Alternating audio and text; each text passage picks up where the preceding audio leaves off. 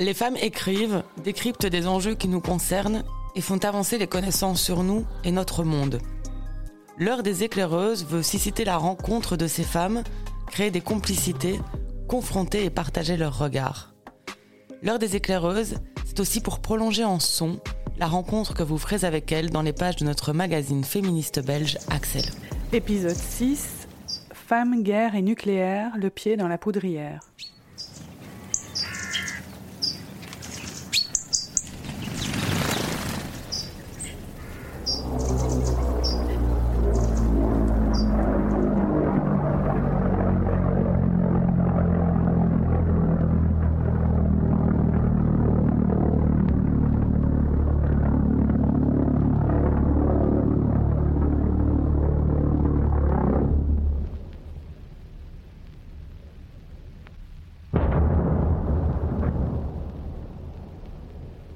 Elle est de retour, cette crainte que l'on pensait disparue avec la fin de la guerre froide, la peur de la destruction nucléaire, réactivée par la guerre en Ukraine, comme pas mal d'autres problématiques.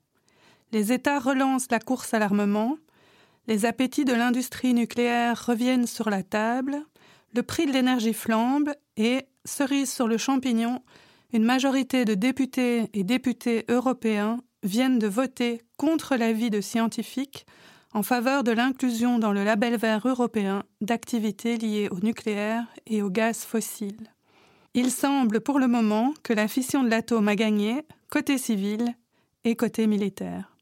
Pour reprendre la main, pour comprendre le contexte et s'emparer de ces thématiques imposantes qui nous concernent, nous accueillons dans ce nouvel épisode de l'heure des éclaireuses Patricia Patfort, anthropologue, autrice et formatrice en non-violence et Isabelle Lotz, archéologue de formation, journaliste et réalisatrice. En 2018, Isabelle Lotz a réalisé un documentaire intitulé Un héritage empoisonné. Un film qui pose la question de la gestion des déchets toxiques, ceux issus de la Première Guerre mondiale, mais aussi des déchets générés par l'industrie nucléaire. Bienvenue à vous deux et un grand merci euh, d'avoir accepté ce, défi euh, de parler de, guerre nucléaire en lien avec les femmes. On apprenait début juillet euh, donc cette, mesure prise par le, Parlement européen, donc de l'introduction dans la taxonomie, donc ce qu'on appelle la taxonomie, c'est le, label vert européen, du gaz fossile et du nucléaire. Qu'est-ce que ça vous inspire, cette, décision? Moi, je dirais deux mots aberrant et pas sérieux. Parce que bien sûr, on utilise, on utilise ces labels verts, hein, mais vert, ce n'est qu'une partie, c'est pas de CO2. Mais il y a plein d'autres euh, éléments. Et avec le nucléaire, bon, quand on pense à tous les dangers euh, à long terme, etc., ça, on n'en parle plus. Donc c'est tout à fait aberrant, je trouve, d'appeler le nucléaire euh, une énergie verte, qu'on ne parle plus de tout le reste. Et le coût, alors, pour ne pas parler du coût. Moi, je dirais la, continuité euh, de la course droit dans le mur, euh, avec peu de surprise pour ma part, parce que je pense que c'est ce, message, en fait, euh, cette idée que l'énergie nucléaire serait une énergie verte, c'est un, une idée qui a été poussée par le lobby nucléaire depuis de nombreuses années et qui a trouvé finalement la, la faveur des, oreilles technocratiques parce qu'il y a une crise euh, énergétique, parce qu'il y a une crise climatique et qu'on fait une, réduction en fait euh, des idées pour essayer de trouver une solution euh, toute faite, mais qui n'est qu'une solution apparente. Donc c'est, ça me fait penser à du greenwashing. Et donc tu, parlais euh, effectivement de, solutions poussées par le lobby. Est-ce que euh, y a le débat a disparu au fur et à mesure du, temps? C'est une impression que, que j'avais. Mais d'abord il faut voir comment ça a été poussé. Donc l'idée c'est euh, depuis quelques années de réduire la crise à laquelle on, on, assiste, ou plutôt dans laquelle on, on est. on vit à une crise non seulement climatique, mais qui ne serait que liée à, la question des émissions de CO2. Et la crise qu'on vit, elle est bien plus vaste que ça. Elle ne peut pas se réduire. La solution ne réside pas uniquement dans le fait d'avoir euh, utilisé des sources d'énergie décarbonées.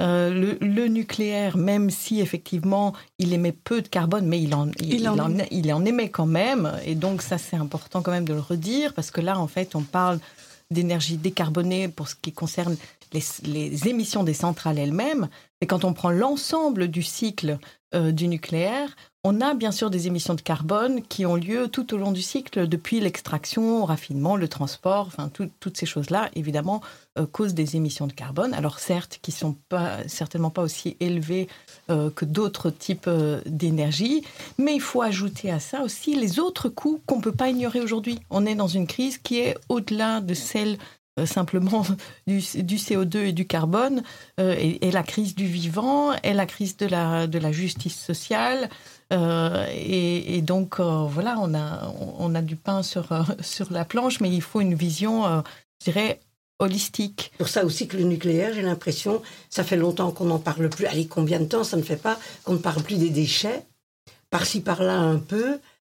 C'est énorme, cette histoire de déchets. Mais bien sûr, c'est tellement loin. On parle de centaines de milliers, millions d'années, tout ça. Et les gens, très difficile de s'imaginer. Et alors, bah, on n'en parle plus parce qu'on a l'impression que les gens ne savent pas quoi en faire. Et après, euh, il y a une question aussi, comment on en arrive là? Bah, C'est tout simplement aussi une question de croyance et de dogme. Et bien souvent, en fait, ceux qui, qui, combattent les anti-nucléaires, donc ceux, qui disent, euh, euh, voilà, les anti-nucléaires, ils, ils, se battent contre le nucléaire par peur et de manière un peu religieuse. Hein, mais en fait, il y a à l'inverse un dogme pro-nucléaire qui est basé sur euh, l'idée d'une consommation euh, euh, sans limite dans un monde qui pourtant dont les, dont les ressources pourtant sont limitées. Et ça aussi, c'est un vrai dogme, le dogme capitaliste. Il est lié en fait aux décisions qui sont prises maintenant, puisque au lieu de se dire euh, que peut-on faire justement pour résoudre la crise climatique ben, En premier lieu, la première chose qu'il faudrait pouvoir faire, c'est consommer moins de tout et pas, pas uniquement euh, de l'électricité.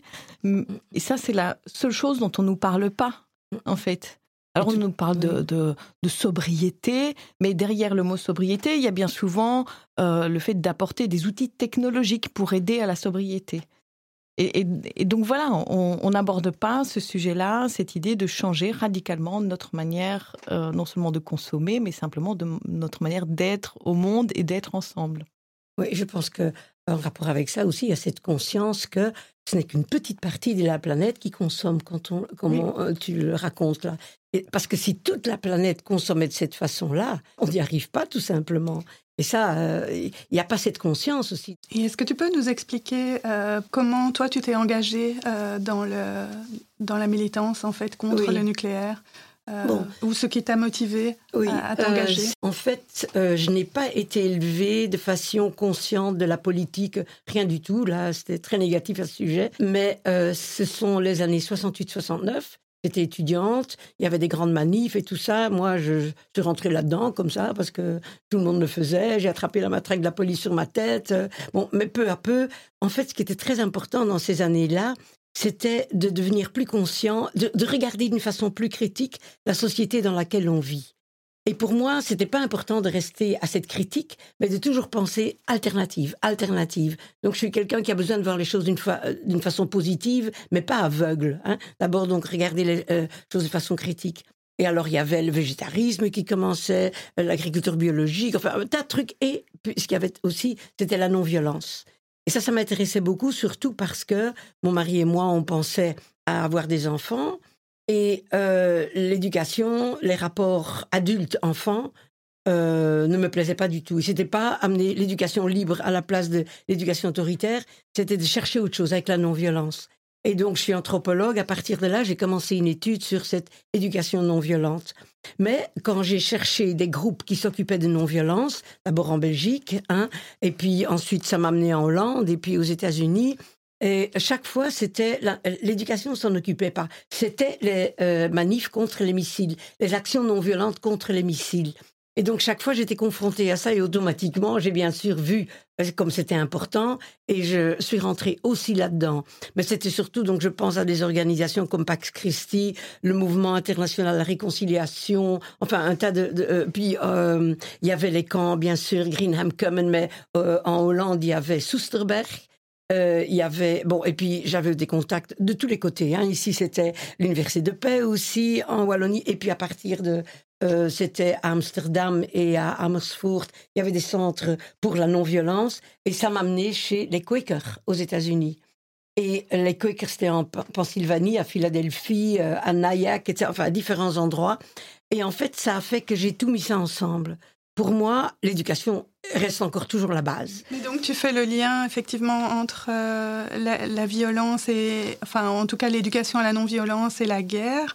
Euh, moi j'aurais voulu faire le lien entre euh, le nucléaire civil et le nucléaire militaire. Est-ce que toi Isabelle, tu, tu peux nous éclairer là-dessus? Historiquement, c'est sûr que que le lien euh, existait. Donc l'énergie euh, civile est issue à la base de recherches qui ont été euh,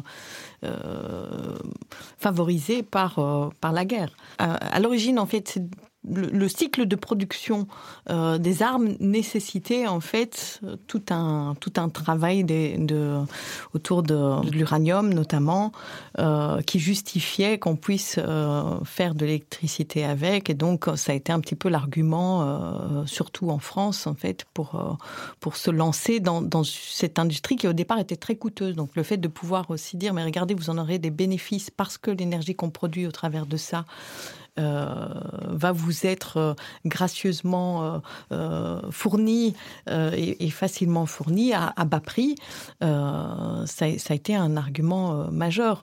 Aujourd'hui, les choses sont un tout petit peu différentes et néanmoins, quand même, les liens restent, continuent à exister, mais de façon très opaque. C'est-à-dire que ça, c'est aussi un des points communs c'est que aujourd'hui, euh, tout ce qui entoure le nucléaire, qu'il soit euh, civil ou militaire, ça reste très compliqué d'y voir clair. On n'a pas toutes les informations.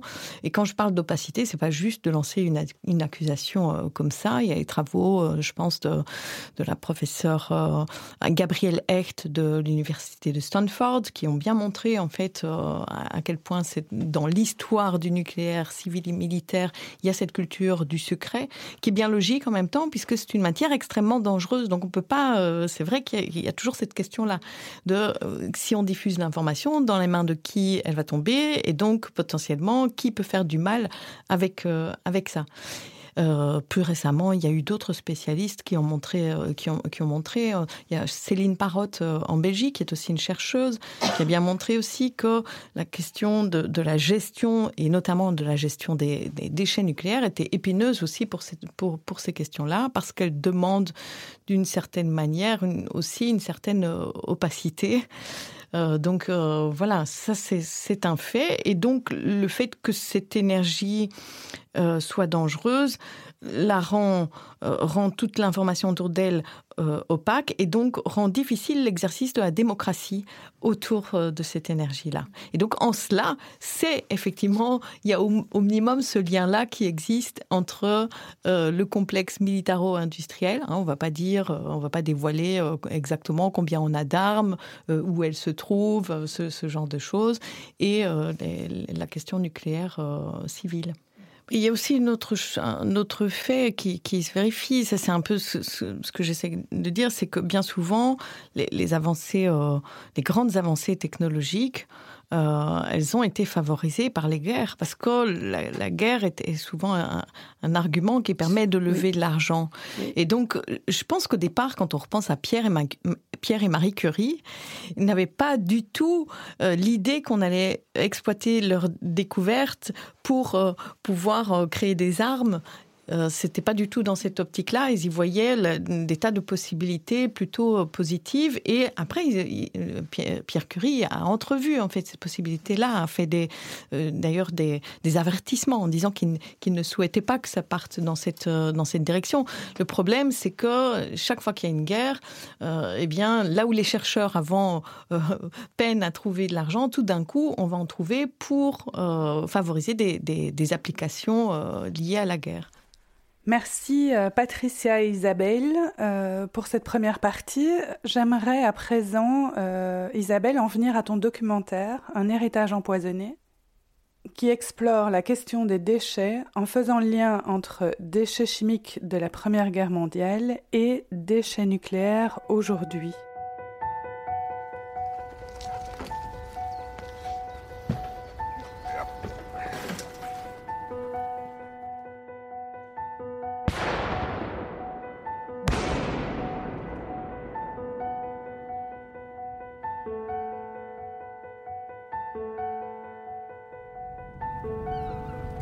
Juillet 2015, on m'a interdit d'exploiter euh, mes terres.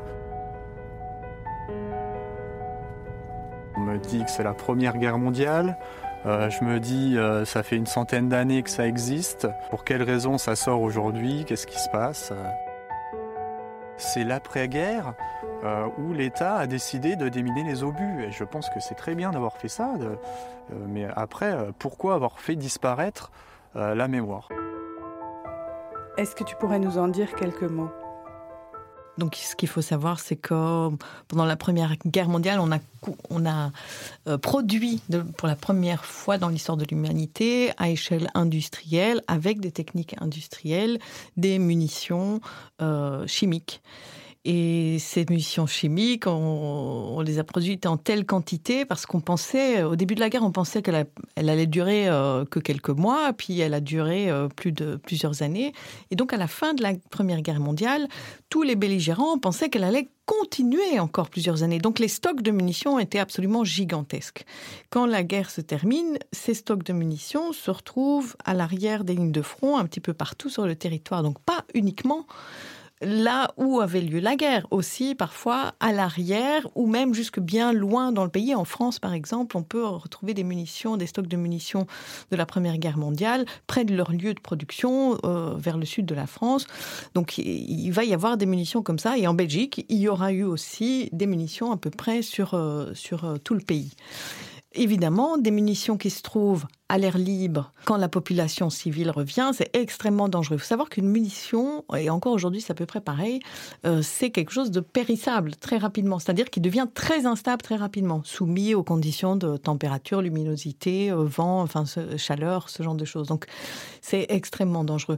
Et donc il va y avoir cette problématique très rapidement qui va se poser euh, dès la fin de 1918 de, que, de que faire avec ces stocks de munitions autour desquels il y a des enfants qui meurent, euh, il, y a des, il y a des tas d'accidents, il y a des morts un petit peu partout, donc il y a une urgence à se débarrasser euh, de ces munitions et on ne sait pas quoi en faire. C'est-à-dire que les munitions qui sont juste des explosifs, on va les faire exploser la plupart du temps. Euh, mais il y a les munitions qui sont chimiques. Et là, on n'a pas du tout travaillé sur l'idée de savoir comment on démantèle, qu'est-ce qu'on en fait. Euh, et donc, euh, il va y avoir toutes sortes de solutions qui vont être euh, envisagées à ce moment-là, certaines mises en pratique. Donc, soit on allait les, couler dans les, les, lacs, les rivières, tout en sachant, parce qu'il y a eu des débats à l'époque, moi j'ai retrouvé dans, dans, les actes parlementaires tous les débats. Donc, la question fait quand même vraiment débat, avec des termes très... C'est complètement fou de voir comme à l'époque on débat avec les mêmes termes que pour la question des déchets nucléaires aujourd'hui. Il y a la question de l'urgence, il y a la question de la dangerosité, il y a la question de la difficulté économique, c'est-à-dire on n'a pas beaucoup d'argent et on a des tas d'autres choses à faire et des tas d'urgences, donc il faut que ça coûte le moins cher possible, cette gestion-là.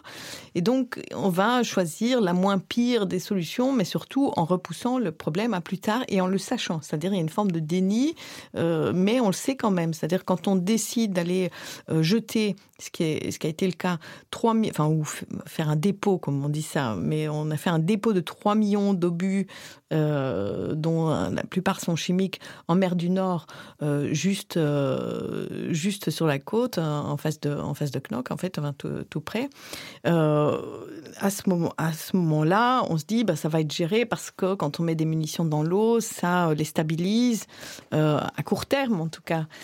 Mais on sait que à long terme, il va y avoir de la corrosion et on ne sait pas ce que ça va donner dans l'eau. Donc, ça veut dire on reporte le problème. Et donc ce problème a ressurgi euh, 70 ans plus tard parce qu'on a commencé à retrouver des obus, qu'on s'est demandé, tiens, c'est quoi ça, ce dragage qui fait remonter des obus Ça a l'air d'être des obus chimiques. Et puis finalement, à cette époque-là, on avait oublié euh, ce qui s'était passé. Et euh, aujourd'hui, on se retrouve avec cet immense dépôt qui est en train de commencer à perdre euh, ses matières chimiques euh, dans la mer du Nord, à deux pas, véritablement deux pas de nos côtes. Ça, c'est une partie du problème. Une autre partie du problème, c'est que à l'époque, il y a quand même aussi toujours des gens qui qui essayent de faire du bénéfice avec avec des problématiques. et donc, il y a des industriels qui étaient liés à l'industrie de l'armement pendant la guerre et qui donc possèdent quelque part les connaissances pour construire des munitions et se disent, bah, du coup, on peut aussi essayer d'exploiter ces connaissances pour démanteler des munitions et faire une sorte de grande opération de recyclage. Et ça, c'est vendu de cette manière-là, euh, en disant, c'est une opération de recyclage des munitions. Un article merveilleux dans le Figaro, je pense en 1919 ou 1920, qui décrit l'activité de ces industriels comme une sorte de Rockefeller euh, c'était un Anglais qui avait 10 usines euh, en France, une usine en Belgique, euh, et qui explique qu'avec le métal récupéré de ces munitions, on fait des caractères d'imprimerie, donc magnifique pour l'éducation. Avec les poudres qu'on vient récupérer, on fait des engrais, donc génial, on fait, on, fait repartir les, cultures sur des terres qui ont été meurtries. Et donc avec les, produits chimiques, ça, on dit pas trop ce qu'on en fait, il y a un peu de fumée et tout ça, mais on passe un peu ça sous silence en, voyant euh, ce, côté merveilleux de, euh, du recyclage. Le problème, c'est que donc ces industriels, ils étaient une poignée hein, qui ont négocié avec les États qui à l'époque ne savent pas quoi faire de ça et voient une opportunité parce qu'en fait les industriels viennent dire on vient vous racheter ces stocks d'obus dont vous savez que faire, on vous les rachète, donc vous avez de l'argent sonnant et trébuchant au moment où vous en avez besoin pour la reconstruction et nous on gère. Et donc ça va être fait comme ça. Et sur ces terrains, ces industriels vont faire à peu près n'importe quoi comme ils le veulent, avec en recevant le blanc-seing de l'État qui parfois impose même que c'est aux populations locales qui protestent euh, en vain, euh, ces exploitations qui, vont s'installer chez, euh, elles, qui vont polluer les terres, qui vont créer sans doute aussi, alors là on, a peu de traces de ça, mais on a quand même des témoignages de gens qui expliquent que les cultures euh, tombent, euh, tombent malades, enfin que les gens tombent malades aussi euh, dans, dans, ces endroits-là, et avec des morts aussi pendant ces exploitations, sur ces sites d'exploitation, parce que ces démantèlements étaient extrêmement dangereux. Ils étaient réalisés à l'époque par des populations défavorisées, euh, des gens qui venaient souvent de l'étranger, qui étaient sous-payés. Euh, donc voilà, tout un système finalement qui trouve, euh, que je trouvais intéressant d'observer, qui était une partie de l'histoire très méconnue, c'est-à-dire comment ça se passe juste après la Première Guerre mondiale, ce, traitement des déchets. Et en fait, comment s'est fait le lien avec les déchets nucléaires? En faisant ces recherches-là, euh, ça m'a fait penser au nucléaire, mais pas uniquement de manière euh, théorique et parce que les éléments de langage sont les mêmes, mais parce qu'il se trouve que, alors que j'étais en train d'enquêter euh, là-dessus et que je, découvrais au travers des documents qu'un département en particulier en France avait été victime d'une grande injustice, puisqu'en fait, en plus, toute cette industrie du démantèlement euh, est, organisée d'une certaine manière pour que les terres agricoles les plus riches où les exploitants, déjà pendant la guerre, s'étaient un peu organisés vis-à-vis du gouvernement en disant euh, attendez, nous, euh, dès que, dès que la guerre sera finie, il faudra que vous mettiez de l'argent pour rétablir euh, les cultures, pour nous débarrasser de toutes ces munitions et tout ça. Donc, ces grands exploitants agricoles des, terres du Nord, hein, donc les terres betteravières et céréalières, avaient négocié. Et donc l'État s'est engagé à débarrasser ces terres plus rapidement de non seulement les stocks de munitions, mais en plus toutes les munitions explosées qui, se trouvaient euh, sur, ou non explosées qui avaient été projetées sur, sur ces terres. Hein. Donc il faut imaginer des quantités euh, absolument euh, incroyables, ce qu'on appelle les moissons de fer à l'époque. Et il faut bien débarrasser ces terres-là. Et où est-ce qu'on va envoyer les déchets? Donc même problème qu'aujourd'hui, avec les déchets nucléaires, où est-ce qu'on va envoyer ces déchets Qu'est-ce qu'on va en faire? Et donc, on les a envoyés à ce moment-là, majoritairement, dans le département de la Meuse, euh, où là, la population, les terres étaient euh, déjà pauvres avant, avant guerre. C'était des terres où, où il y avait un peu de culture vivrière, mais des tout petits lopins de terre, 3-4 hectares, euh, avec des cultures euh, familiales, c'était tout. Et euh, des, de petits paysans lorrains en sabot qui avaient, qui avaient déjà du mal à vivre avant, avant guerre.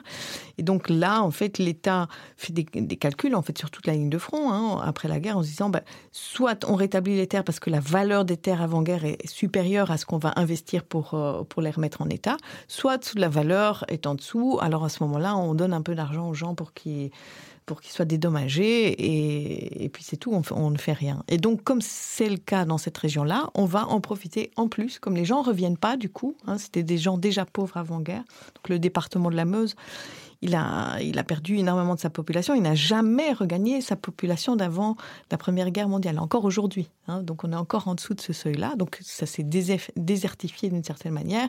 Et c'était une aubaine pour aller déverser euh, ces déchets à cet endroit-là.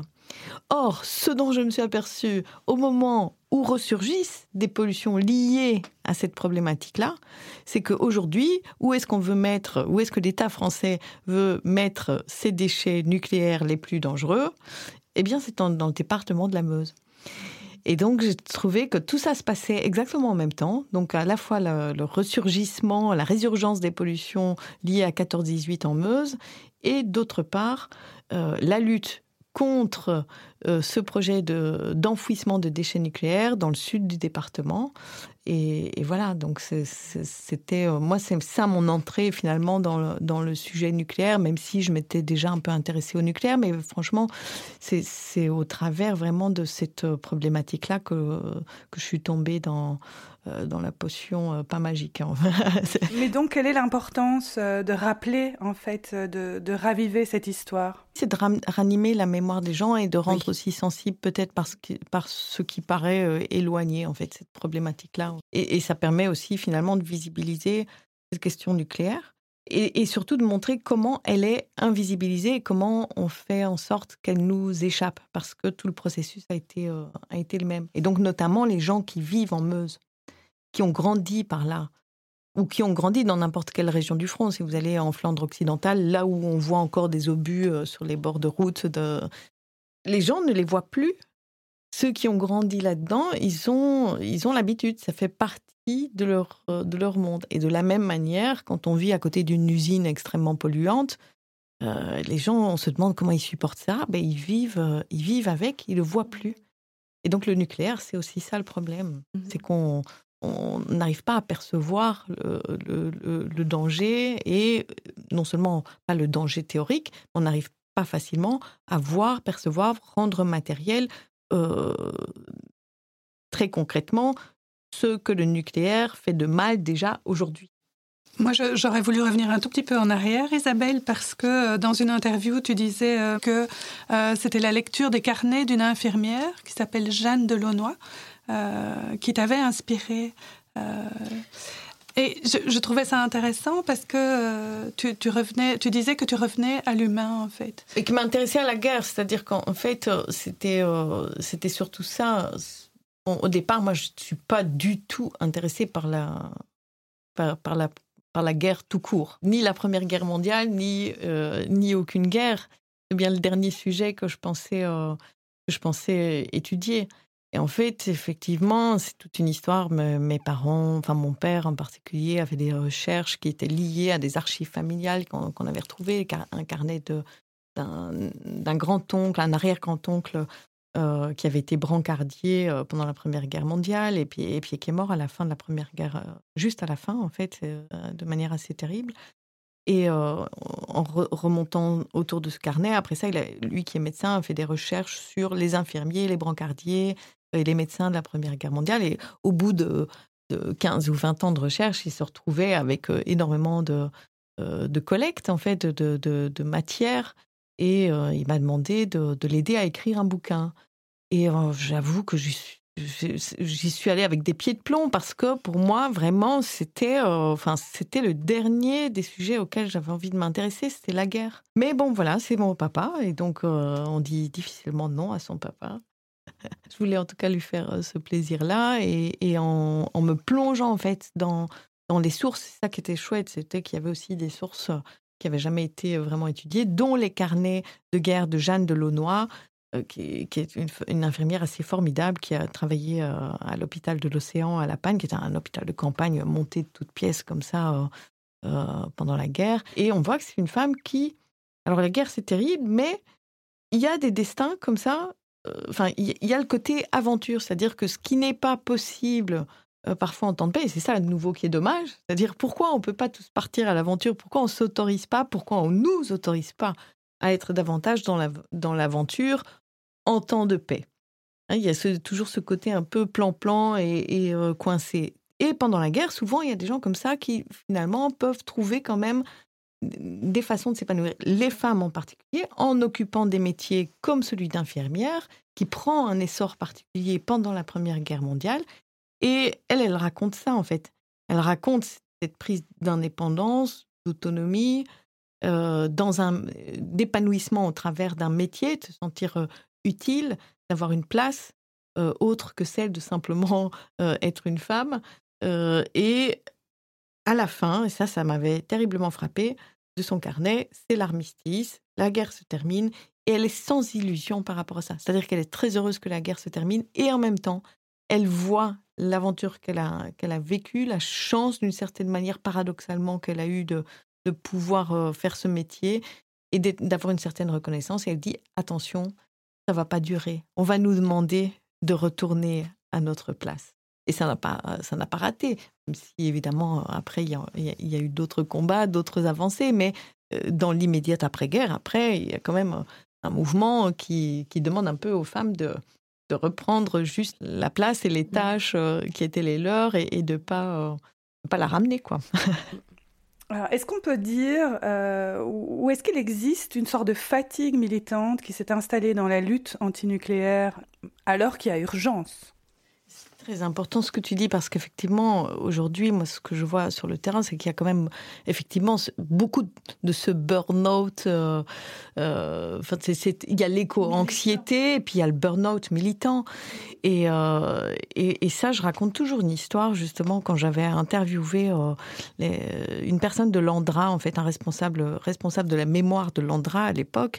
il m'avait. donc, l'Andra, c'est l'Agence nationale de gestion des déchets radioactifs, donc l'équivalent de l'ONDRAF euh, en Belgique. Et donc, je les avais, euh, j'avais interviewé euh, ce monsieur et il m'avait, il m'avait dit, eh bien, nous, on prend le temps et avec le temps, on prend le dessus des gens. Donc, il faut savoir que pour imposer ce type de projet, comme l'idée de, faire du stockage ou plutôt de, l'enfouissement de déchets nucléaires ou du déversement de déchets ou, n'importe quel autre projet d'ailleurs, souvent les, promoteurs, quand il y a un enjeu pareil, ils prennent le temps. Et ce ne sont pas les promoteurs eux-mêmes qui font le job. Ils ont des employés qui font ce job, qui sont bien payés en général pour faire ce job de 9h du matin à 17h ou 18h le soir. Et puis, après, ils enlèvent cette casquette-là. C'est leur job, un point, c'est tout. Et là, ils peuvent le faire peut-être même sans conscience, c'est-à-dire ils le font comme un travail. Ils se disent, c'est mon travail. Euh, point, un point, c'est tout. Quand on est militant, quand, quand on est engagé, bien souvent, euh, vous pouvez regarder autour de vous, si vous connaissez, vous êtes dans un milieu de gens engagés, tout est engagé. On est engagé au boulot, on est engagé dans sa famille, on est engagé avec les amis, on est, enfin, le week-end, on est en manif. Euh, et, donc, il y a un risque d'épuisement. Et donc, il faut pas se leurrer. En fait, il faut être aussi sur un tempo où on pouvoir se dire, oui, bien sûr, il y a des urgences, mais l'urgence est une sorte de stratégie euh, qui est utilisée contre nous, en fait. Et donc, pouvoir aussi se dire, OK, on fait ce qu'on peut, on, on continue à le, à le faire, mais il faut le faire dans la durée et en cultivant une forme de joie. Toutes les luttes qui ont euh, été réussies, et on a eu euh, euh, certaines, en Belgique aussi, hein, je pense à la bataille de l'eau noire, l'excellent film de, Benjamin Hainaut, qui montre une, lutte victorieuse et, extrêmement amusante, qui a été faite de manière très facétieuse. à Plogoff aussi, là où en, France, où une centrale nucléaire ne s'est jamais construite, c'était une lutte de relativement longue durée, mais qui, où les instants, les moments de joie, les moments de fête ont été euh, cultivés. Si vous regardez Larzac, c'est la même histoire. Donc les, les recettes, on les connaît. Et on peut s'en, on peut s'en inspirer. Mais c'est vrai que c'est partie de l'histoire. Ces luttes victorieuses sont moins racontées euh, que, que, que, d'autres types de victoires, hein, des victoires militaires ou des victoires. Donc, il faut aller rechercher ces informations-là et ces films, par exemple, ou ces livres. Et, c'est, c'est extrêmement précieux. Et c'est toujours extrêmement revigorant de replonger dans cette histoire et de s'inspirer de ces savoirs qui se sont parfois perdus. Eh bien, un grand merci Isabelle de nous les avoir rappelés. Euh, dans ton documentaire et dans cet entretien euh, pour Axel.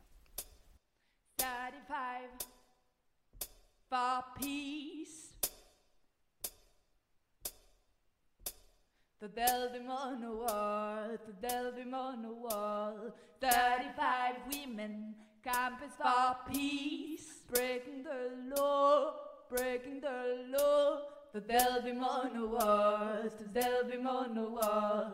35 women, campus for peace, breaking the law, breaking the law. The Delvim on the walls, the Delvim on the wall. 35 women, campus for peace, breaking the law, breaking the law. The Delvim on the walls, the Delvim on the wall. 35 women, campus for peace, breaking the law, breaking the law. The Delvim on the walls, the Delvim on the wall. 35 women, campus for peace, breaking the law, breaking the law. The Delvim on the walls, the Delvim on the wall. 35 women, campus for peace,